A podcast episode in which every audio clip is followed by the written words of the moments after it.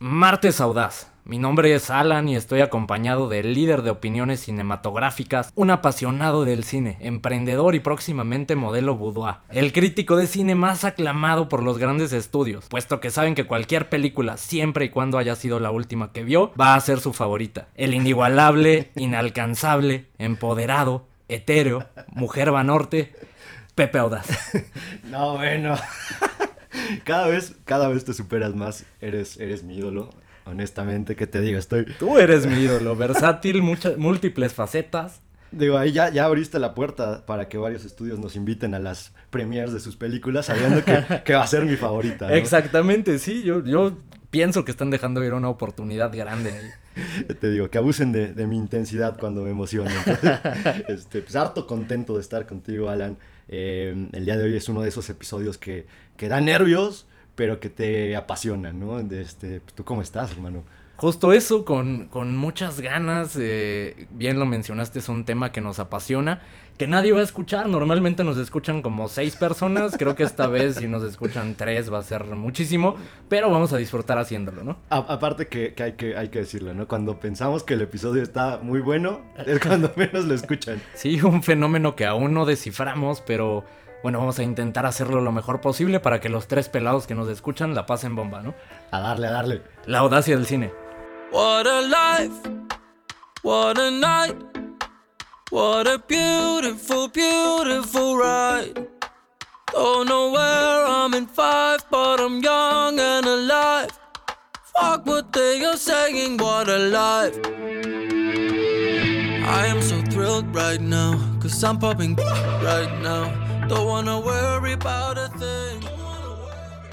Alan, últimamente todos están hablando de Another Round, una película que la audacia ya vio hace bastantes meses y de la cual ya habíamos hablado y habíamos recomendado, pero nadie nos pela. ¿Estamos de acuerdo? Entonces tuvimos que esperar a que se hiciera este trending, por así decirlo, con su próximo estreno en Netflix el primero de septiembre.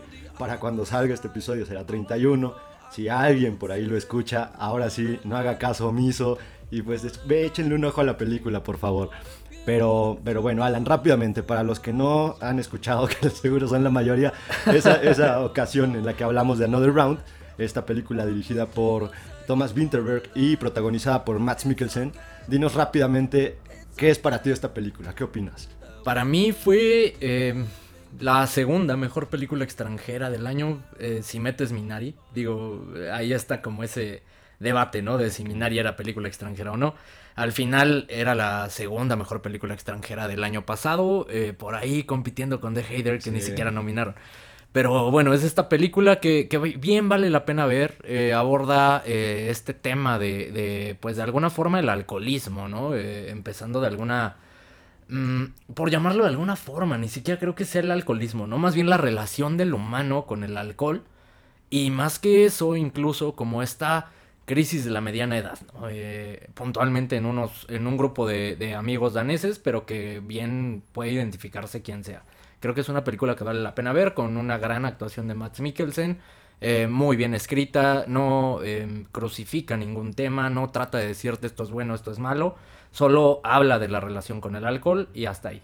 Ahorita que, que mencionas justo eso, eh, me dio mucha curiosidad. He estado escuchando por eh, a lo largo de estas últimas semanas, sobre todo por la gran cantidad de gente que ha empezado a hablar de esta película, eh, las posturas tan distintas que existen en cuanto a la percepción que tuvo la gente de la película. Algunos incluso dicen que se trata de una crítica social, ¿Sí? algunos otros dicen que se trata de una celebración, algunos otros dicen que no es una crítica y que realmente está planteando un problema, hay otros que dicen que no está planteando ningún problema. De acuerdo, si trata sobre ciertas problemáticas que tienen en esta crisis de mediana edad que acabas de mencionar, pero en cuanto al, al tema del alcohol, que es al final del día creo que es lo más superficial de la película, Claro. este, creo que no, abord, no, no busca verlo ni como problemática, ni como crítica, ni, ni incluso ni como celebración, ¿no? ¿Tú qué Sí, opinas no, de esto? No, eh, concuerdo contigo completamente. El alcohol es un vehículo para contar una historia de vida, en este caso una crisis existencial, una crisis de mediana edad de un grupo de, de hombres, pero como ya mencioné, creo que todos nos podemos identificar. Me preguntas eh, quién creo que, que tiene razón. Creo que todos tienen razón. Creo que funciona en todos esos niveles y es lo interesante de la película. Funciona como crítica social, si eso es lo que buscas. Funciona como una celebración, si eso es lo que buscas. Eh, funciona como el criticar al alcohol también. Creo que, vaya, es como la vida. Esta película tiene muchas capas, tiene diferentes formas de abordarla, tiene diferentes formas de verla y, por supuesto, diferentes formas de interpretarla y depende creo que del punto de en tu vida en el que te encuentres o el eh, no sé lo que estés buscando dentro de la película y creo que estas, esto es parte de lo, de lo lindo del cine y que creo que no nos cansamos de decirlo acá en la audacia del cine eh, las diferentes interpretaciones que pudiera tener una película y lo más importante, tu relación como espectador con ella, ¿no? De acuerdo, de acuerdo. Y creo, siempre lo decimos, ¿no? Mucho de esto es la perspectiva con la que tú ves la película. No importa, eh, digamos, eh, de, qué, de con qué ojos estás viendo esta, esta película, sino importa la perspectiva que tú tienes porque al final del día es parte de la vida que tú has llevado. Claro. Me daba mucha curiosidad esto porque gran parte, sobre todo de, este lado, este, la, banda latina, lo vio más como esta crítica al alcoholismo, en, términos generales, ¿no? O sea, no, no digo todos, habrá unos que no. Y eh, gran parte de la población, digamos, europea, eh, la ha visto como más este, esta celebración de eh, la encrucijada en la que se encuentra el personaje y de cómo sale de este problema, ¿no? Que al final yo tampoco lo vi de esa manera, no sé si sea por, por mi educación, o sea, por, por la, la, forma en cómo yo vivo, pero no lo vi de esta manera. De hecho, a mí me parece una película desoladora y que incluso el final disfraza esta depresión y tristeza del final de la película. Completamente, y te deja este sabor eh, que justo por eso podrías considerarlo como festejo. Generalmente nos quedamos con los últimos 10, 15 minutos de la película y es como lo que se nos graba, ¿no? Entonces, por ahí eso pudiera eh, llevarlo a una celebración, pero creo que es hasta eh, irónico de alguna forma el haber puesto este final, ¿no? Para una historia eh, tan oscura, porque tiene capas bien oscuras de comedia negra, ¿no? Bien, bien oscura. Sí, ahora, digo, me, quedaba pensando, ¿no? En la, la, la película en cuanto a crítica social. Creo que si llegara a tener una crítica social, en mi opinión, no sé qué opines, creo que es una crítica a la hipocresía del mundo y de la sociedad como tal, porque al final del día somos una sociedad en términos mundiales de drogadictos, o sea, somos adictos a mil cosas. Somos, digo, no voy muy lejos, hay personas que viven con aspirinas todos los días y no no pueden llevar su día a día. Hay personas que viven con chorros de medicamentos, hay personas que viven con con este con el alcohol. Hay personas el café. Café, es que al final del día es una, una droga, digo a menor escala, pero son son drogas, son son eh, sustancias que provocan algo en el ser humano. Y sobre todo en el ámbito artístico, que no muchos no pueden tener esa revelación creativa que buscan si no es por medio de alguna sustancia ajena a cualquier otra cosa. ¿no? Entonces creo que es esta crítica de, de, por favor dejen de crucificar todo, porque al final todos tenemos una, algún tipo de droga o algún tipo de adicción. Y es como, no sean hipócritas, por favor. Por eso creo que también hasta cierto punto lo, lo enmarca como en esta celebración que quisieron ver eh, muchas personas, pero, pero creo que ese es el, golpe que quiere dar Winterberg en esta ocasión. Puede ser, digo, creo que al final lo interesante es que ustedes la vean, que ustedes eh, formen su, su interpretación de la película y que tomen lo que les sirva, ¿no? Si es nada más pasar un buen rato por la película, está perfecto, al final de eso se trata. Y eh, recuerden Netflix, primero de septiembre, pueden verla si se les pasó en cine, si no la han visto al día de hoy, y creo que es una buena experiencia. De acuerdo. Oye, Alan, ya que estamos con, con Winterberg, ¿qué te parece este cineasta? Eh, ¿Qué tanto has visto de, Thomas? ¿Qué tanto te, provoca este, este director? Yo lo descubrí con The Hunt. Yacht en el nombre original, igual con Matt Mikkelsen, es esta película danesa de un eh, maestro eh, de mediana edad. Curiosamente, ¿no? Le gusta como tomar a Matt Mikkelsen y ponerlo como maestro, no sé, le ve cara de maestro, supongo, es un maestro que acusan de, de, vamos a decirlo así, de una violación. Lo acusan de violación y pues de ahí le, le destruyen la vida, ¿no? Y esta violación, pues ya tendrán que ver la película para ver eh, realmente los hechos de, este suceso. Pero la película es bastante buena, en mi opinión es la, la mejor. He visto tres películas de, de Thomas Winterberg, creo que es la mejor de las tres que he visto, sin duda. Gran actuación de Matt Mikkelsen, eh, igual bien oscura. Esa sí creo que tiene un poco más esta crítica social al, pues un poco hasta la cultura de cancelación, ¿no? Eh, pero creo que se, se, enfoca bastante como en este aspecto humano y como esta crítica dura a la sociedad en este caso. De acuerdo, y lo, lo comentábamos, ¿no? Este eh, aborda mucho la, la, naturaleza humana, me decías Claro. incluso antes de empezar el episodio. Estoy completamente de acuerdo contigo y creo que esta crudeza con la que aborda esa naturaleza humana es lo que lo hace único y lo hace especial como cineasta y, y como contador de historias, si lo quieres ver de Y sabes qué es lo interesante que tanto en The Hunt, incluso en, The- bueno, en The Celebration, sí, ahorita pasamos a esa, pero en The Hunt y en Another Round no hay buenos, no hay malos, hay seres humanos, ¿no? Exacto. O sea, son seres humanos y reaccionando a situaciones de la vida muy humanas. Justo por, por eso eh, no puedes hablar como de, de cierta crítica hacia algo, porque realmente te está planteando la vida tal cual es con esa naturaleza. Que digo, ahorita vamos a abordar un poco el porqué de, de esta cuestión de, de ser tan natural en, en las relaciones humanas eh, que nos plasma este director. Pero siempre busca como tocar esos puntos más bajos ¿no? que tiene el ser humano. Que Claro. estos puntos en donde nadie se sentiría orgulloso y de los cuales creo que por eso es incómodo a veces ver ciertas películas como las de este tipo, porque de alguna manera no te, no te están enjuiciando a ti, pero tú solo te puedes ver reflejado en muchas de estas situaciones Claro, o muchas de estas acciones y hacen que te sientas incómodo cuando Sí, más película. cuando te, te relacionas con los defectos, ¿no? Que presenta eh, dentro de cada uno de sus personajes. Ahí es cuando lo puedes tomar como una crítica social o como algo, como bien mencionas, incómodo de ver. Ahora, creo que Thomas Winterberg es un director que, que de alguna forma ha sido parte importante de la historia. Sin duda para Dinamarca es eh, uno de los tres eh, directores más importantes de Dinamarca trabajando hoy en día y uno de los pioneros ¿no? del cine danés.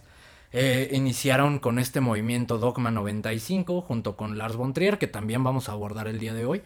Pero es bien interesante este movimiento.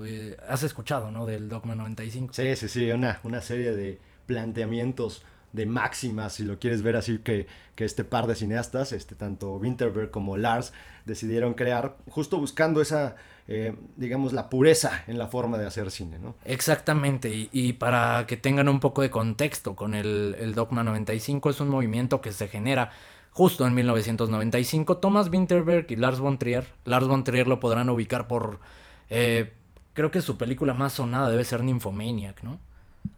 Probablemente. Nymphomaniac, lo pueden ubicar por Melancolía, lo pueden ubicar por eh, Anticristo, lo pueden ubicar por ahí por, eh, que creo que un poco menos, The House That Jack Built, creo que ya un poco menos.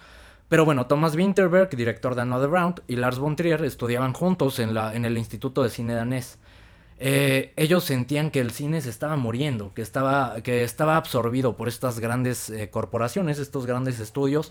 Curiosamente, un tema que hemos estado abordando constantemente últimamente. Entonces, por eso mismo nos pareció interesante eh, tocar este tema, ¿no? El día de hoy, porque justo ellos veían esto como esta eh, super comercialización del cine que se estaba muriendo, se estaba muriendo el cine de autor, ya no había ideas frescas, entonces, ¿qué hacen? Se plantean el desarrollar 10 mandamientos eh, de este Dogma 95 para la realización de una película. Esto con el fin de, de incentivar la creatividad en directores. Porque, ¿qué pasa? Y bueno, ¿cuál era su idea central? Si dejas de lado y si prescindes de ciertas herramientas que tiene el cineasta convencional o el cineasta comercial, como lo son eh, presupuestos altísimos, como equipos eh, increíbles de iluminación, como la cámara más avanzada, como todo este, todas estas herramientas que facilitan el trabajo de un cineasta, eh, si prescindes de todo esto, pues la creatividad del director y de alguien que te va a contar una historia tiene que aflorar y ver realmente la esencia de este director, ¿no? La esencia de, de una historia como tal. Entonces, eso es lo que buscan con este movimiento y tiene reglas bien interesantes. Sí, por ahí tienen, ya lo mencionabas, tenían 10, ¿no? Ellos le llamaban hasta cierto punto un voto de castidad, que como dices, era Sí. dejar de lado estas herramientas que te podían ayudar a contar tu historia para llevarlo a, a tu pureza creativa, por así decirlo. Y, y entre estos mandamientos, pues estaban que los rodajes tienen que llevarse a cabo en locaciones reales, no puedes decorar un set, tiene que, tiene que ser lo más natural posible, el sonido no puede mezclarse de forma separada, esto era otra de las cuestiones que ellos Que esto abordaban. es dificilísimo porque, vaya, te tienes que valer de los sonidos que emiten ya sea los actores o los elementos que tienes dentro de tu película. O sea, no le puedes meter eh, edición por fuera, ¿no? Como estos eh, sonidos extra que es muy famoso, como es todo este tema de edición de sonido. O incluso algo que hacen mucho, ¿no? Y lo, lo llegaron a hacer con el mismo Stallone, eh, que la voz de pronto no se le entiende nada Ajá, y y te doblan doblan. la voz. Sí, lo, claro. Lo platicamos en, en esta película mexicana, ¿no? Donde a Toto le hicieron lo mismo. de una manera lamentable, pero hicieron esto. Este, otra de las cuestiones era rodar con cámara en mano. Independientemente de que esto pudiera implicar que se moviera, esto, siempre y cuando fuera parte de tu película, no había ningún problema. Sí, eh, esa parte también es complicadísima. No tienes un estabilizador, no tienes un tripié, no tienes como todos estos, eh, pues, superestructuras para montar una cámara. Realmente eres tú y una cámara haciendo una película, ¿no? Con una historia que tú desarrollaste. Entonces, esta parte, concuerdo con ellos completamente, te da pie a la creatividad. También hacen que la, la imagen se vea, se vea tosca, se vea sucia, se vea cruda, se vea como un video casero de esos de, no sé, con el que te filmaba tu papá cuando tenías eh, cuatro años. Así se ve en sus películas, ¿no? Sí, de acuerdo. Y- Eh, sacrifican la, la estética, pero lo hacen con un fin creativo, ¿no? De acuerdo a, a lo que tenían en mente ellos. Que al final creo que va acorde con la- el tipo de historias que nos cuentan, ¿no? Porque probablemente con algún tipo de historia distinto no funcionaría tanto o se vería muy, muy poco integral a la película. Sí. Y, y con las historias tan crudas que nos cuentan este par de cineastas, funciona muy bien este tipo Sí. de, de imágenes, como dices, crudas, toscas. es- Sí, y es curioso porque ves eh, cualquiera de estas películas que pertenecen al dogma, eh, todas eh, tener en mente, ¿no? Que son como en un periodo de- del 95, 1995 al por ahí del 2003, 2005, un periodo de 10 años. Se ve mejor cualquier video que, que hagas con tu teléfono, con tu smartphone hoy en día, que una de estas películas. De acuerdo. Otro, otro de, los, de los planteamientos de este dogma era que la película tiene que ser a color. No, no se permite ninguna luz ni artificial, tenía que ser todo natural. Si no te alcanzaba la luz, tenías que ponerle un foquito o a Sí. ver qué hacías, pero Sí, y no pueden utilizar como esta edición en blanco y negro, o sea, todo tenía que ser a color. de acuerdo. Eh, otro que va muy de la mano, la prohibición de cualquier efecto óptico o filtros. Sí, Sí, que tiene que ver con lo mismo, o sea, no puedes meter efectos visuales, todos estos efectos de las superproducciones de los que estamos acostumbrados, descartados completamente. Incluso el tema de eh, no poder ambientar tu película en otra época, ¿no? O en otra locación, por ejemplo, películas en el espacio descartadas. O sea, tenía que representar la vida como tal en este momento, la vida hoy, hablando de hoy como 1995, los 90. De acuerdo. Otra de sus máximas era que la película no puede tener acción o desarrollo superficial. No pueden mostrarse armas y no puede ocurrir ningún tipo de crimen en la historia. Que Es- aquí creo que es donde más se han traicionado, ¿no? Eh, eh, pues no tanto, ¿eh? La- las dos de ellos, de Lars von Trier y de Thomas Winterberg, que pertenecen al dogma, realmente no abordan nada de esto. O sea, sí abordan violencia, pero violencia eh, con golpes, ¿no? Entonces, no, en ningún momento vemos ni navajas, ni cuchillos, ni pistolas, ni nada de eso. Entonces creo que sí respetan de alguna forma este tema. La de Dancing in the Dark entraría en esta. Tiene elementos del dogma, pero no pertenece, al pertenece. dogma como tal. Sí, porque ahí me, me tengo muy grabado que si hay, si hay armas, si Sí. hay crimen y... Sí, tiene estos elementos, que es parte de lo curioso de Lars von Trier. Ahorita lo, lo platicamos. Se prohíbe, justo lo mencionabas, el, el séptimo es que se prohíbe la alienación temporal o espacial. Esto es para corroborar que la película tiene un lugar aquí y ahora, Claro. ¿no? Sí, completamente. Era justo el que decías. No se aceptan películas de género. Este también es muy importante para Este ellos. es interesante, no puede abordar películas ya sea de horror, películas westerns, eh, film noir, o sea, no puede ser un género convencional. Y eh, generalmente se van al drama, eh, por ahí con comedia negra, entonces eh, sí descartan como todo este, este tema de géneros ya establecidos que en su mente facilita, ¿no? Como el llevar a cabo una historia. Sí, que al final, como, como lo decimos, tienen las historias tan marcadas que no necesitan meterse o encasillarse en un género nada más. Claro. Y la, la última ya sería que el nombre del director no debe aparecer en los títulos de crédito. Sí, creo que la menos eh, importante, pero es dejar de lado tu ego como creador, como director. Ok, estas son los, los- las 10 máximas de este, de este dogma. ¿Qué, qué opinas, Alan, de, esta, de estas, este, de estos 10 planteamientos para hacer cine? Creo que sí logra que el director se, se vuelva más creativo o que busque contar una historia con recursos fuera de lo convencional, pero sí sacrifican mucho la estética. Entonces, eh, pues de alguna forma, y más, no sé si estás muy acostumbrado a, ver fotografía eh, muy bonita en la película, acá ves todo lo opuesto y realmente te enfocas en, en la historia como tal. Entonces, tiene pros y contras, sí, sin duda. Creo que el pro más grande que le veo es que eh, ellos cumplieron su objetivo, los hizo mejores directores y vemos elementos que aprendieron en estas películas para su cine hoy en día. Creo que los fueron de alguna forma la piedra angular para los directores en los que se convirtieron. ¿Consideras, eh, digo como consumidor de cine obviamente, este, ¿Consideras que fue algo bueno eh, este movimiento para el cine o fue un movimiento muy pretencioso? O, porque digo, sí, ya me, ya me dijiste que tiene pros y contras, pero como tal el movimiento, ¿crees que lo llevaron a cierto extremo innecesario o sí consideras que fue necesario para algo? Es que depende, tendríamos que desmenuzar cada una de las películas. Vamos a hablar de, de ellas y te voy respondiendo la, la pregunta ahí. Eh, por ejemplo, el Dogma 95 inicia, lo inicia justo Thomas Winterberg, la primera película que se lanza y es considerada como la Dogma 1, la celebración, de Celebration. Es una eh, película, mm, me dices si es buena o mala, yo considero que es interesante. O sea, tiene puntos bien interesantes, tiene puntos bien creativos en cuanto al manejo de la cámara y cómo, cómo la, va moviendo, cómo va representando eh, pues ciertas emociones con el mismo movimiento de la, de la cámara, movimientos rudos, movimientos toscos.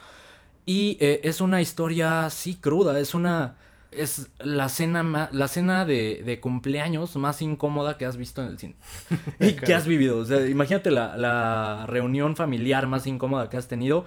Multiplícalo por 20 y métele por ahí temas eh, sexuales horrorosos. Eh, realmente eso es eh, la celebración, ¿no? O sea, interesante y, creo que sí, es, todas estas reglas de alguna forma lo llevan, ¿no? Digamos una típica celebración de Año Nuevo en familia mexicana. En Monterrey. En Monterrey. una celebración de familia mexicana en Monterrey, sí. Eh, es eso. Y por ahí de Idiots, esa sí se me hace más pretenciosa. los idiotas de Lars von Trier, esa sí se me hace más pretenciosa, se me hace que busca provocar, que es una constante, ¿no? En el cine de Lars von Trier, el buscar provocar. Y sabes qué, ahora que lo estoy mencionando, creo que justo uno de los puntos más relevantes de este Dogma 95 o de estos mandamientos que utilizaban para hacer películas es que magnificaba su esencia.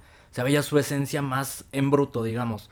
Eh, ves estas historias provocadoras, eh, un tanto pretenciosas, pues es la esencia de Lars von Trier, ¿no? Ves, eh, por ejemplo, en The Celebration, ves como esta naturaleza humana, los defectos que la misma naturaleza o las relaciones humanas pueden tener.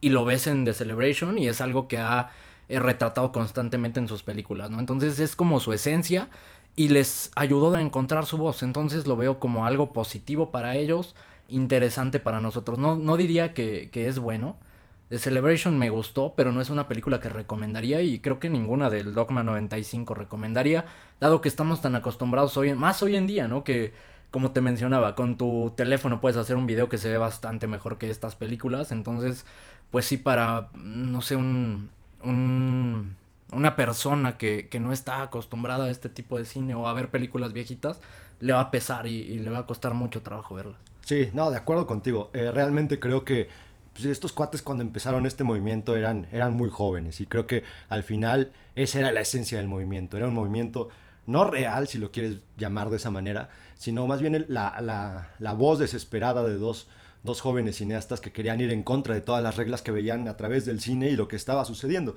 Entonces decidieron crear su, su movimiento rebelde, por así decirlo, para, para ellos decirle al mundo, el cine se tiene que hacer así. En ese momento y por la juventud que tenían probablemente era muy pretencioso y estaba lleno de errores. Y de hecho en algunas ocasiones ellos solitos se limitaron a hacer un cine que probablemente con un poquito más de algunos otros recursos hubieran hecho grandes películas, sobre todo por ejemplo con la, la idea que mencionas de la celebración, que creo que es una idea muy interesante en la forma en cómo quiere abordar eh, la naturaleza del núcleo familiar, eh, los defectos, ya lo mencionaste, del ser humano y que tenemos como familiares unos con los otros, como al final a veces la familia es un concepto muy superficial y no estamos entendiendo lo que implica una familia. Y digo, e, en esta película creo que lo intentó abordar muy bien, muy limitado por, su, por sus propias reglas. Eh, creo que, que sí, es un movimiento lindo al final del día porque de alguna manera marcan un, cierto parámetro para el resto de películas que se van a hacer. Creo que el mayor problema fue que en el caso de Lars sobre todo no terminó de evolucionar su propio cine.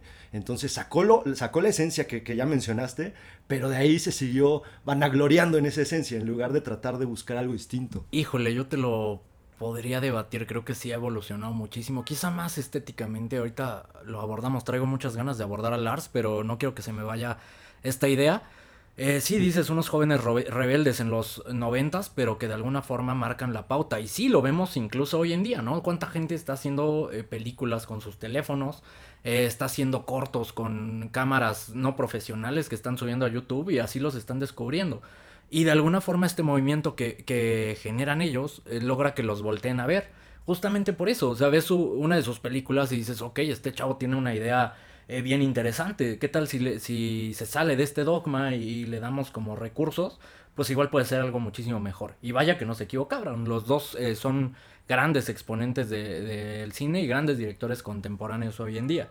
Eh, abordando a Lars von Trier, ya, ya lo tocaste, vamos a, entrarle, ¿no? Antes, antes de iniciar, y para que no se me vaya a ir esto, Alan, estábamos escuchando hace poco la cuestión de la democratización del cine. Eh, creo que los dos lo entendimos de, formas distintas. Y eso, es, eso fue lo, lindo que escuchamos esta cuestión, lo entendimos de dos, desde dos aspectos eh, muy diferentes. Cuéntanos cómo entendiste esta cuestión. Ah, porque, bueno, para dar un poco de contexto, que Lars von Trier y Thomas Winterberg se oponían como a esta democratización del cine. Yo lo veo como este eh, democratización a partir de los grandes estudios que estaban como muy en contra de esto. Lo que mencionamos al inicio, que, que estaban muy en contra de que las películas fueran exclusivas de los grandes estudios y de gente con muchos recursos y que tuvieras que pasar eh, por varios filtros para poder hacer una película y que necesitaras como el respaldo de, de gente poderosa, gente de mucha lana o incluso de Hollywood, ¿no? Yo lo veo de esa forma, ¿tú cómo lo ves? Pues yo lo, lo sentí justo desde el punto de vista que ellos tomaban como el talento para hacer cine, como justo no cualquier persona puede hacer cine, como esta idea de tenerle cierto temor a que cualquier persona, y lo hemos visto últimamente, eh, que pueda tener un teléfono y que pueda crear una película muy bien hecha, pero en ese tiempo yo lo sentí como que ellos temían que cualquier pelado agarrara una cámara o tuviera el recurso y se pusiera a hacer cine. Y que justo por eso el porqué de estas reglas, porque justo decían, ok, tú crees que eres un buen cineasta, apégate a estas reglas y demuéstrame que puedes hacer una película.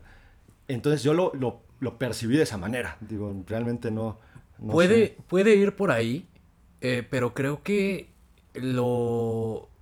No sé si eso era lo que buscaban, pero le salió completamente opuesto porque incluso fue un movimiento, el Dogma 95 fue un movimiento muy fuerte en Europa del Este. Muchos eh, serbios, rusos empezaron a hacer películas eh, basados en, el, en estos mandamientos, ¿no? Entonces, sin necesidad de grandes recursos, sin necesidad de, de presupuestos altos, y es algo que vemos incluso el día de hoy replicado con ya con más tecnología, con iPhones o con smartphones, pero películas que se hacen completamente a partir de estos dispositivos. De acuerdo, cosa que se agradece muchísimo, esta apertura y libertad que existe hoy en día para poder hacer cine. Y no solo cine, para adentrarte en cualquier cosa, lo hemos mencionado, no es algo de lo lindo que tenemos actualmente, que ya nada más necesitas un poquito de valor y, y sí, eh, eh, estudiarle en lo que vas a hacer, pero ya no necesitas ser parte de este gremio para poder entrarle a lo que te gusta. Exactamente. Entonces, eh, sí, si algo le debemos a estos eh, dos directores, pues es eso, ¿no? Como esta apertura, pero ¿qué te parece si ahora sí abordamos a Lars von Trier? De acuerdo. Uno de mis directores favoritos, un director que me encanta, fue de los primeros que me apasionaron y es de, ¿qué será? Mi top 5 de favoritos. No digo que de los mejores, pero de los que más me gusta, seguro. Eh, lo descubrí con Anticristo, eh, esta película de Willem Dafoe. Esta película que, retrata los aspectos más oscuros de la naturaleza del ser humano, estos incluso deseos carnales, deseos animales, eh, bajo la premisa del ser humano, que creo que es como esta parte, este debate filosófico, ¿no? Del ser humano es bueno o es malo. Acá y casi siempre en el cine de Lars von Trier se enfoca en el ser humano es malo, ¿no? Es horrible el ser humano y te lo voy a retratar de la forma más preciosa para contrastar imágenes bellísimas con una historia súper oscura y súper eh, perturbadora, ¿no? Una, eh, a partir de, que creo, creo, que todo esto surge a partir de su infancia traumática, ¿no? De acuerdo, sí, me queda clarísimo que fue, tuvo, me parece que sufrió mucho bullying eh, durante su infancia en la escuela. Sí, sí, Y, y, eso lo llevó a ser una persona muy introspectiva y se nota esta, esta introspección en cada una de sus películas. Creo que de ahí el por qué algunas son demasiado contemplativas. Creo que es justo este, este tema de cómo te cuento algo que, que yo veo de esta manera, porque al final es la forma en cómo él ve el cine, cómo él ve la vida y lo que nos quiere contar. Ahorita que mencionabas lo del ser humano, creo que al final lo que busca es mostrarnos justo esa naturaleza del ser humano que todos tenemos, porque y, ahí me voy a ir un poquito a la de, a la de Bailando en la Oscuridad. Eh, de alguna manera, no, no es que justifique los actos de los personajes, pero sí nos va dando un porqué. Y nos va diciendo el qué tan fácil es que cometas un error en cierto momento de tu vida que te va llevando una serie de consecuencias que van a detonar en algo brutal, en algo ruin, pero que tú en ese momento crees que es un pequeño error, pero el cúmulo de esos pequeños errores te va llevando a un acto atroz, a un acto incluso de, con tintes de barbarie. Claro, y, me gustaría entrarle un poco a su, biografía. Me parece una persona bien, bien, bien, bien interesante. Eh, como bien mencionas, eh, sufrió de bullying y era un, niño muy solitario. Eh, sus padres se divorciaron, su padre era pianista y su madre era, me parece que por ahí maestra catedrática, algo de muy de izquierda, ¿no? Entonces tenía como este contraste de opiniones. Y te digo, tuvo una infancia muy, muy solitaria. Eh, cuando su madre muere, en su lecho de muerte, le confiesa, no, es que ese no era tu papá. Eh, tu verdadero padre es un señor alemán. Conoce al señor alemán y se pelea con él. Creo que lo, lo vio cuatro veces. Las cuatro veces se pelea con él. El chiste es que termina en un punto, le dice el alemán, si quieres volver a hablar conmigo vas a tener que hablar con mi abogado, ya no quiero hablar, no quiero saber nada de ti, estás loco, ¿no? Estás enfermo.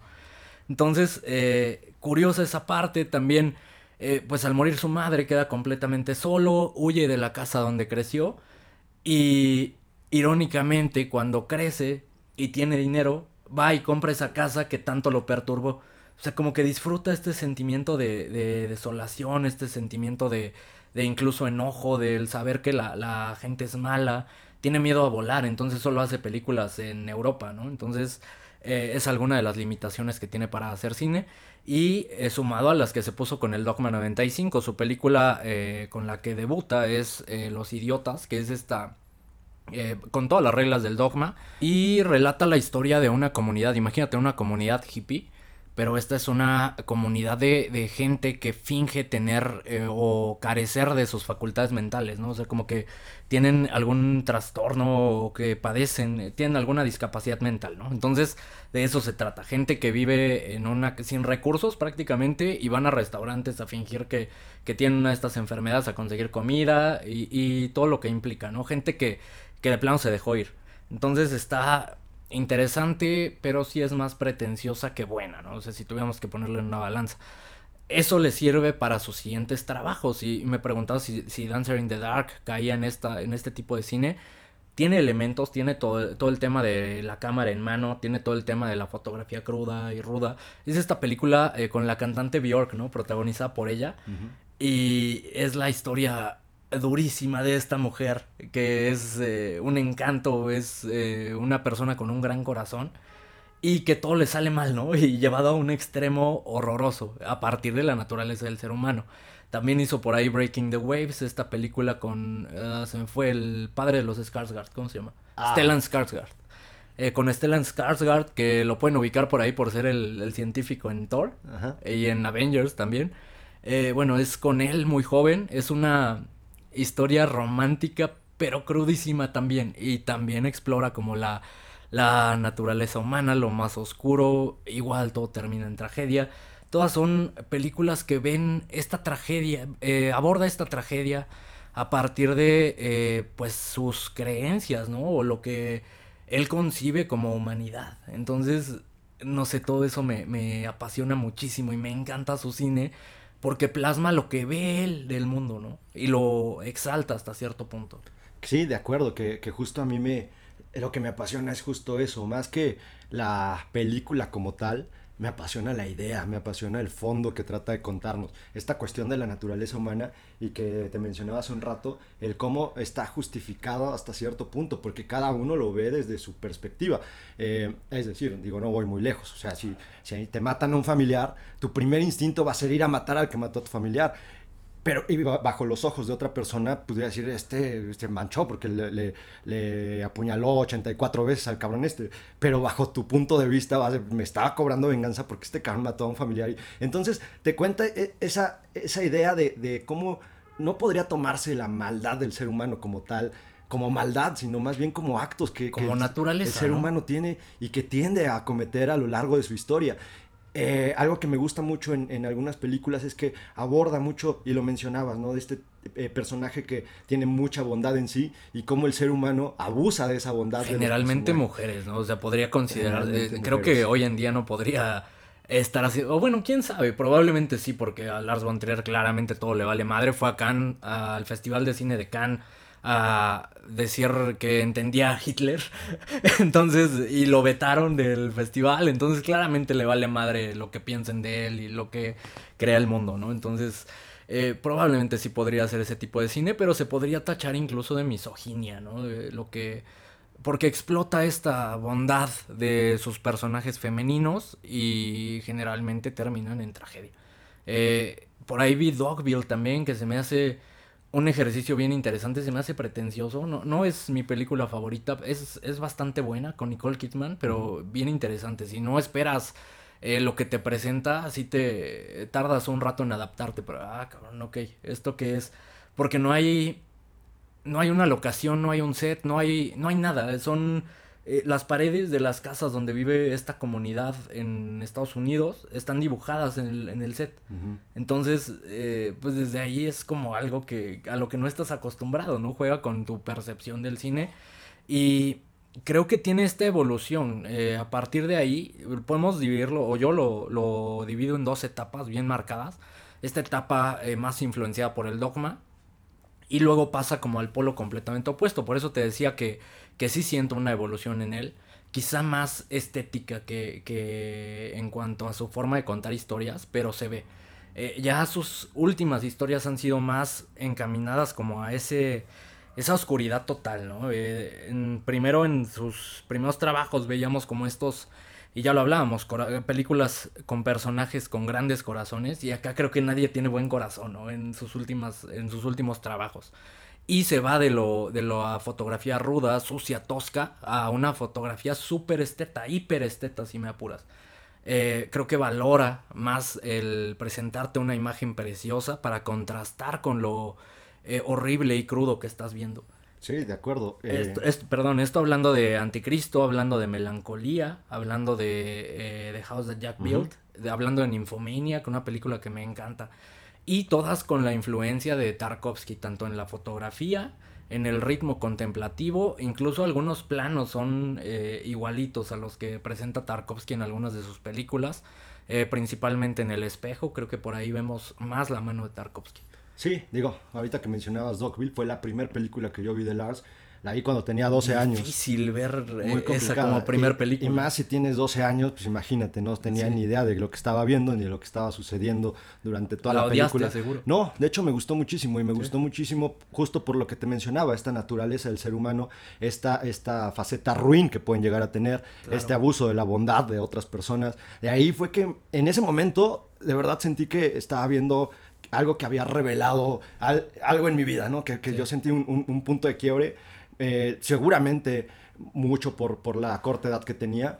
Y, de ahí empecé a ver más cosas y creo que ahí fue donde se me cayó a mí un poquito Lars, justo, y, y, a esa evolución me refiero. Estoy de acuerdo, su cine ha cambiado, estéticamente ha cambiado muchísimo. Creo que en la forma en cómo cuenta historias ha cambiado, pero no para bien, en mi opinión, porque en muchas ocasiones creo que abusa de sí mismo, abusa de ser Lars von Trier para darnos un poquito más de, lo que enaltecimos en algún momento, nos quiere dar más de esto. ¿Y, ¿Y, a qué me refiero? O sea, en algún momento el tema contemplativo creo que en algún momento está muy bien y en otros momentos creo que puede llegar a caer en un exceso. La cuestión que mencionabas de, de Tarkovsky creo que a veces, más que influencia, sí puede llegar a sentirse como este, este tipo está, está, está sintiendo ese Tarkovsky y está siendo demasiado Tarkovsky más que Lars.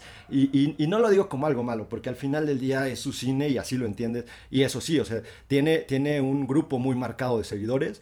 Y más bien sería como este grupo de seguidores o de gente que lo odia completamente. Un poquito lo que pasa con lo que hablábamos de Gaspar Noé.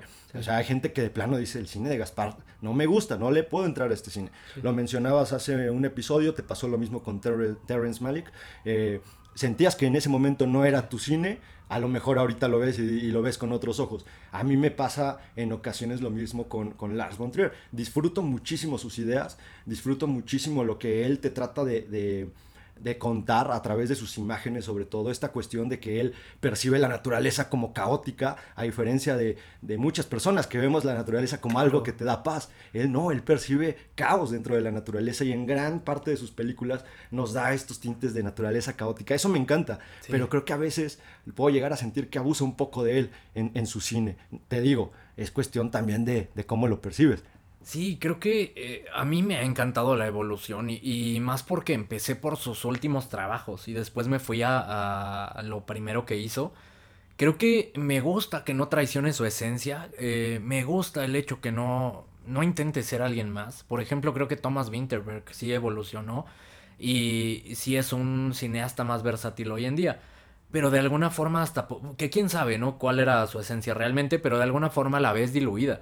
Y por ejemplo, eh, dato curioso, eh, Thomas Winterberg ha dirigido un video de Metallica, The Day, That Never Comes, y un video de Blur, la banda eh, de... ¿Cómo se llama este género de pop? Britpop. ajá, de Britpop. Eh, el video se llama, o la canción se llama No Distance Left to Run. Dirigió estos dos y ahí sí ves, en el de Metallica por lo menos ves diluido completamente su estilo. No veo a Lars von Trier haciendo eso.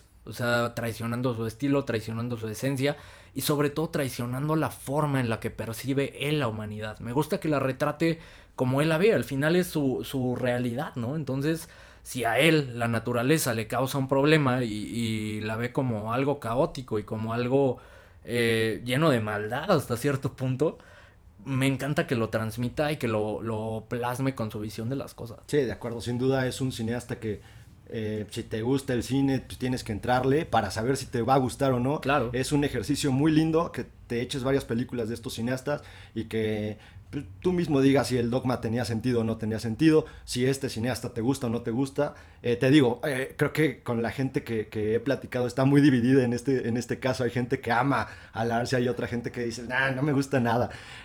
ahorita como anécdota graciosa, si lo quieres ver de esa manera.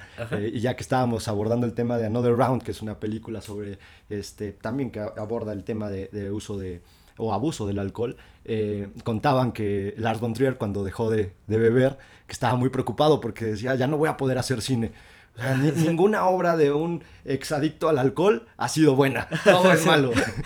y digo, pues, no voy muy lejos. Mencionabas a Metallica, dejaron, de, dejaron sus excesos y se convirtieron en otra cosa. ya están sacando canciones con Bad, Bunny, ¿no? Imagínate a dónde hemos llegado. La moraleja, la sobriedad no es del todo Oye, pero ya que estamos ahorita con, con, cineastas daneses y cine danés y todo este tipo de cuestiones. Y pan danés. Y pan danés. Se me antojó un pan danés. Ay, sí es cierto, qué rico. pero, pero a ver, dime, dime en dónde pondrías a Dinamarca, en, ya sea en la historia del cine o en el en cuanto a calidad cinematográfica, ¿en dónde están? Creo que relevante en los noventas, creo que si me apuras incluso están sustituyendo por ahí a Italia, que era un país muy muy fuerte en cuanto a cine se refiere, que habría que investigar, ¿no? Y abordar el tema por qué Italia se cayó de, de una posición privilegiada que, por que tenía por ahí en los 60 de los 60 a los 80 si quieres, ¿no? En cuanto a cine se refiere. Eh, pero creo que sí es uno de los países más importantes o al menos más constantes en cuanto a la calidad de su cine hoy en día. No sé, no se me ocurre algún, digo, los de siempre, ¿no? Estados Unidos, Inglaterra, eh, Francia, eh, caracterizado siempre por, por hacer gran cine, pero creo que Dinamarca por ahí debe estar en un, ¿qué te gusta? Top 5, top 7 actualmente, hoy en día, y principalmente por estos tres, ¿no?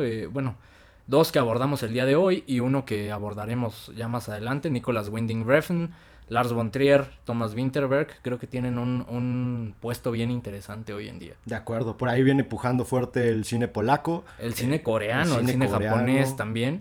Japonés, es cierto. Entonces sí, tendríamos que hacer, ya ahorita viéndolo así, sí sería un top 7.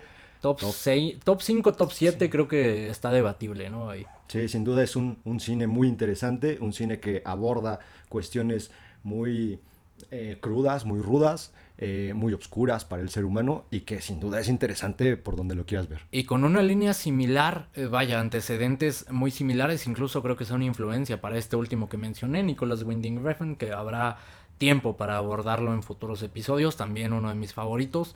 Ahora, mientras hablábamos de todo esto, se me ocurría, si tuvieras que recomendarle a la gente por dónde empezar con cada uno de estos cineastas que abordamos, ¿qué dirías? Em, Thomas Winterberg, primero. Creo que sería por Another Round. Creo que Y más porque es la más accesible, ¿no? La puedes encontrar en Netflix a partir del miércoles. Así es. Creo que sería la película por la que yo diría que le entraran. Una, porque creo que es la película en donde se quita todos estos tipos de cuestiones y, reglas eh, tan marcadas. Si bien es cierto que la sigue y son gran influencia para su cine, aquí de alguna manera nos cuenta una historia más personal. Sobre, y madura. Sobre todo por el tema de, su hija que, falleció antes de empezar a rodar la película y que iba a salir en esta película. Creo que ahí, en, este momento, él es cuando decide ya no ser más Thomas Winterberg y de verdad regalar una historia con gran dedicatoria a su hija.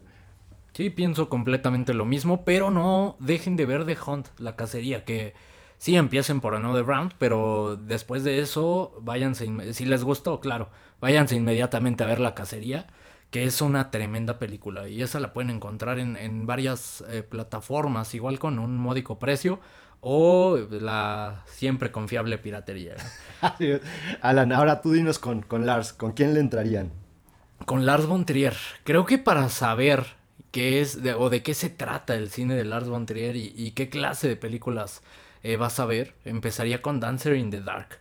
Para que sea como ese, ese golpe de realidad, eh, un golpe, un puñetazo a la cara de, ay cabrón, esto está crudo, ¿no? Ya las siguientes películas sí están como más, más rudas. Ahora, si, si disfrutas más la fotografía, el tema de, de ver una película bonita, pues quizá con Anticristo. Ya de ahí, si te gusta, pues entrale a todo, todo su cine. No es un director que recomiende eh, constantemente. La verdad es que sí es como no sé, de alguna forma hasta cierta pena. Oye, disfrutas de estas películas, estás enfermo, tienes algún trastorno, algún trauma, ¿no? Pero sí, creo que empezaría con Dancer in the Dark y ya de ahí pues empezar a, explorarle. Y, de las últimas, sí, sus primeros trabajos en los que se apegaba más al dogma, esas te digo, sí no las recomendaría, pero pues al final si buscas algo diferente y si quieres entrarle al cine, pues hay que entrarle a todo, ¿no? De acuerdo, sí, también sería mi primera opción, eh, esta película, Bailando en la Oscuridad. Creo que es una película, eh, me atrevo a decir que es la más difícil de ver en cuanto a lo incómodo que te puedes llegar a sentir por lo que está ocurriendo. Los últimos momentos son brutales, de verdad. Estás deseando que termine la película y, lo sufres, pero creo que este sufrimiento te va a dejar algo y te va a llevar a algo que te haga querer ver más de Lars von Trier. Eh, de ahí me iría con Dogville porque, como te digo, me marcó muchísimo y para mí es una película que disfruto. Eh, tendría que volverla a ver, a lo mejor ya no la disfrutaría de la misma manera, pero en ese momento marcó un parteaguas y sería mi segunda opción. Sin duda, creo que es un director que se tiene que ver y que se tiene que explorar para que cada uno decida si es el tipo de cine que le gusta o de plano es el tipo de cine que va a repeler. Pero importante, repelan su cine, no a nosotros la audacia del cine. Por lo pronto este fue el episodio del día de hoy, seguimos balanceándonos en la delgada línea entre amantes del cine y tremendos mamadores, ahora con cine danés. y que bueno, aprovechando el estreno de Another Round en Netflix, ya que cuando hablamos de esta película nadie nos peló, nos subimos esta vez al mame para ver si esta vez sí nos hacen un poquito de caso y no pasamos desapercibidos. Entonces hablamos de Thomas Winterberg, de Lars von Trier y de su famosísimo, amado por muchos, odiado por otros, eh, Dogma 95, innovador o pretencioso, ustedes juzguen. Hablamos de sus traumas, hablamos de nuestros traumas, un par de hombrecitos tan perturbados como Pepe y Alan. Prometemos la siguiente semana quitarnos el cuello de tortuga y los lentes redondos para volver a las bases. Marvel, con el estreno de Shang-Chi. Wow, seguro ya lo estaba esperando, pero bueno. Muchas gracias por escucharnos.